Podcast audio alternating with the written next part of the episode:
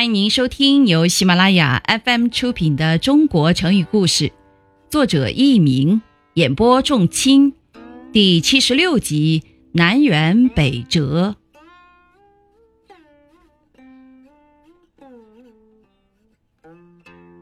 战国时期，各国诸侯相互攻打兼并，都想争当诸侯的霸主。有一次，魏国国君准备去进攻赵国的国都邯郸，魏王的大臣季梁听到这个消息后，马上停止旅行，匆匆赶了回去。他来不及弄平衣服上的皱痕，也来不及擦掉头上的灰尘，就去劝说魏王。他说：“我这次回来，在路上遇到一个人，他驾着车子驶向北方。”说他要到楚国去，我听了觉得很奇怪，就问他：“你到楚国为什么要朝着北方走呢？”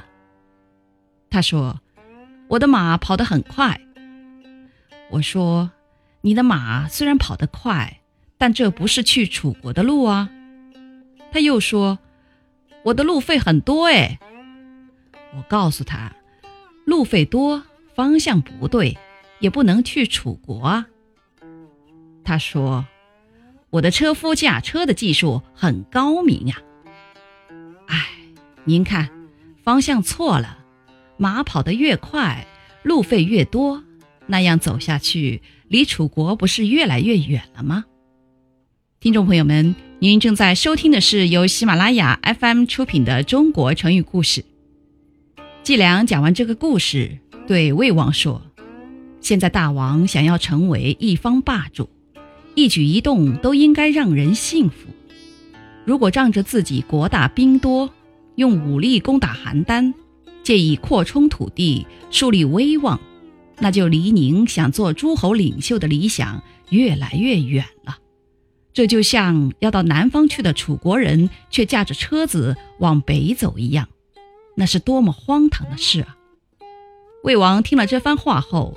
觉得很有道理，就取消了攻打赵国的计划。后来人们用“南辕北辙”来比喻背道而驰，目的同实际行动相反。